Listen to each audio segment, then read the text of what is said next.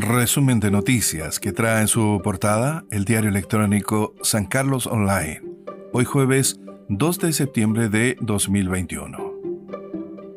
A nivel nacional, Comisión de la Cámara aprueba legislar cuarto retiro del 10% de las AFP. Los miembros de la Comisión de Constitución de la Cámara de Diputados resolvieron aprobar la idea de legislar la iniciativa con siete votos a favor, seis en contra y cero abstenciones. En el ámbito local, comillas, estamos construyendo el techado de la Feria Libre de hace 15 años atrás, cierre de comillas.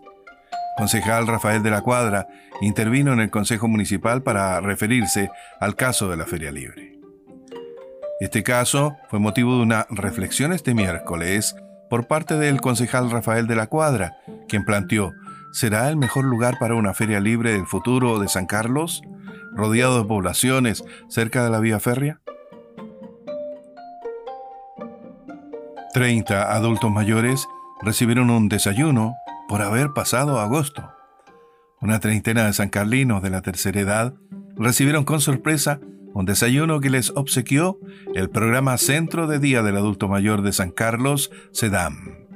Este miércoles primero de septiembre no solo se marcó el inicio del mes de las fiestas patrias o la llegada de la primavera. También se celebra un hito importante para los adultos mayores de esta comuna, pasar agosto. Sin duda una fecha importante que se celebra año a año con cientos de adultos mayores que vencieron el invierno y sumaron un año más de vida. ¿Quién asume la responsabilidad en el caso de la Feria Libre?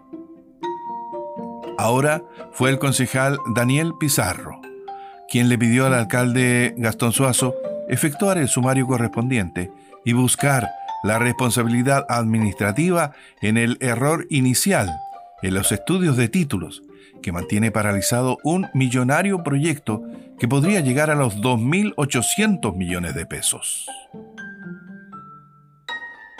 Un millón de clientes afectados por postes chocados durante el primer semestre de 2021.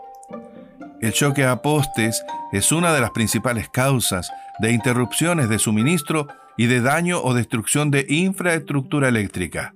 Y durante el primer semestre de 2021, casi un millón de clientes de CGE han sufrido algún corte de luz producto de esta situación. Implementan mejoras para trabajadores de aseo y ornato en municipio de Chillán. Se trata de la disposición de un total de seis containers destinados a comedores, camarines y baños para las cuadrillas de, terreno de la unidad de aseo y ornato de Chillán quienes carecían de estos servicios en su lugar de trabajo. Fin a este resumen de noticias que trae en su portada el diario electrónico San Carlos Online, hoy jueves 2 de septiembre de 2021.